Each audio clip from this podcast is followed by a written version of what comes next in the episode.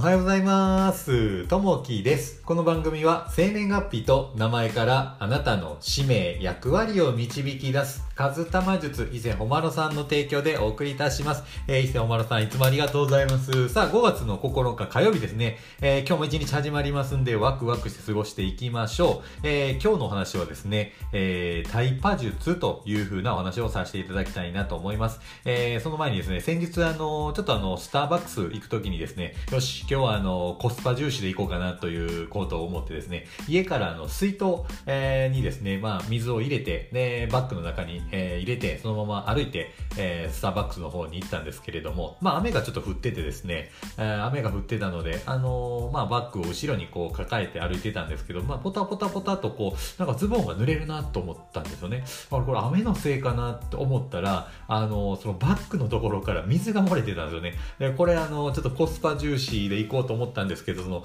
水筒のキャップのところがですね、蓋が閉まりきらずにですね、そのままバッグの方から中からちょっと水がこぼれてしまって、うわーと思いながらですね、ちょっとこれ逆にコスパ重視になってないなと思って、こう、あの、時間ロスしたなという風な形のことがありました。いやー、結構ね、これ分かりますかね？この水筒の先っちょのところ、これあの、よくあの、スポーツ、ロードバイクで使ってる水筒なんですけど、先をね、ちょっとプッと上げるとですね、えー、そこから水が出るような形で、その先ちょ、あの、押すと、えー、水が出なくなるような形なんで、若干ちょっと空いてたという風な水筒をちょっと持ってしまったもんで、あの、逆に、えー、ちょっとコスパ重視にもタイパー重視にもならなかったなと、ちょっと失敗した出来事でした。さあ、えー、本題に入っていきたいなと思います。えーこのタイパ術という風なところなんですけれども、これ何かというと、えー今言われてるあの、タイムパフォーマンスですね。えー先ほど言ったの、コスパ、えーコストパフォーマンス、費用対効果ですね。えータイパっていうのは、えー効率のいい時間の活用というとこですね。えーこれなんですけれども、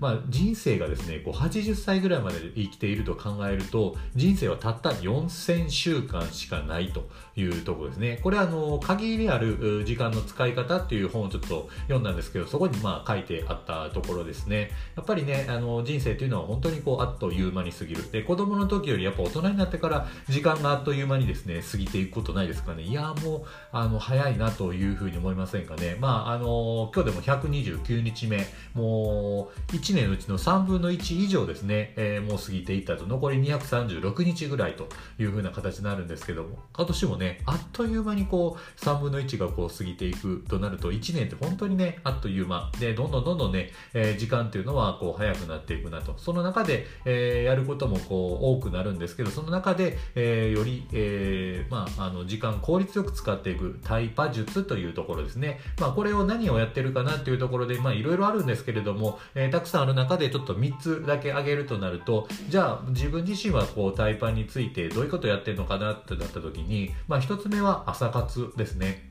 で、二つ目は、えーまあ、手帳をお一つにまとめて、スケジュールを一つにまとめるということですね。で、三つ目は、時間を決めるということをこうやってます。で、これまあ、細かく言うと、朝活っていうのが、この朝、えー、と3時、えー半からですね、あの、仕事前9時ぐらいまでの間にですね、えーまあ、いろんな、あの、自分がやりたいことを、ここの時間帯の中に、えー詰め込んで学びを入れたりとかですね、まあ、副業を入れたりとかいう形をしていると、この朝の時間帯ってものすごく良くてですね、あの、取り入れてらっしゃる方はものすごく多いんですけど、やっぱりこの生産効率が上がる、でやっぱりその5倍、6倍のお生産効率になるという、えところがあるんですけど、やっぱりね、あの、こう波動が上がったりとかもしますんで、この朝の時間帯っていうのはものすごく、えー使えますね。で、えー二つ目のこの手帳にスケジュール一つにまとめるっていうのが、えーまあ、あのー今でも紙の手帳をこう使ってるんですけれども、えー7つの習慣、えーフランクリン手帳っていうのを使ってます。そこに、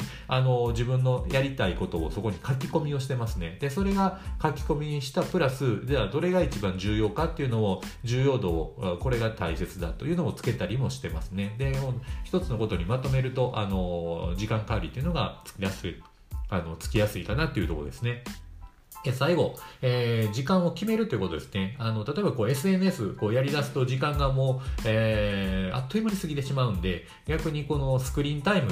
携帯の中でスクリーンタイムって時間制限があるんですけれども、えー、何分しか、え、できないというような設定を無理やり作ってしまうとかですね、え、まあ1時間あるうちの50分やって10分休むとか、え、もうそれ以上やらないというふうな時間を決めてしまうというところですね。え、これを一個一個1時間ごとに決めてやっているというところがあります。これがね、ええー、まあ、タイパ術の中の一つかなというふうに思います。えー、あなたのタイパ術はさあ、どんな形でやっていますかね？もしよかったら教えていただけたらなと思います。さあ、えー、今日のね、えー、一言になります。えー、明日死ぬかのように生きよ。永遠に生きるかのように学べと、えー、マハトマ・ガンジーさんの言葉ですね。本当にね、えっ、ー、と、まあ、えー、今、今に集中するというところですね。まあ、過去、未来に、えー、生きないというところですね。これがもう最高のタイパかなというふうに思います。さあ、えー、昨日のね、えー、配信をさせていただいたんですけど、昨日はですね、心のスイッチっていうところを配信させていただきました。えっ、ー、と、多くの、あの、いいね、コメントいただきまして、ありがとうございます。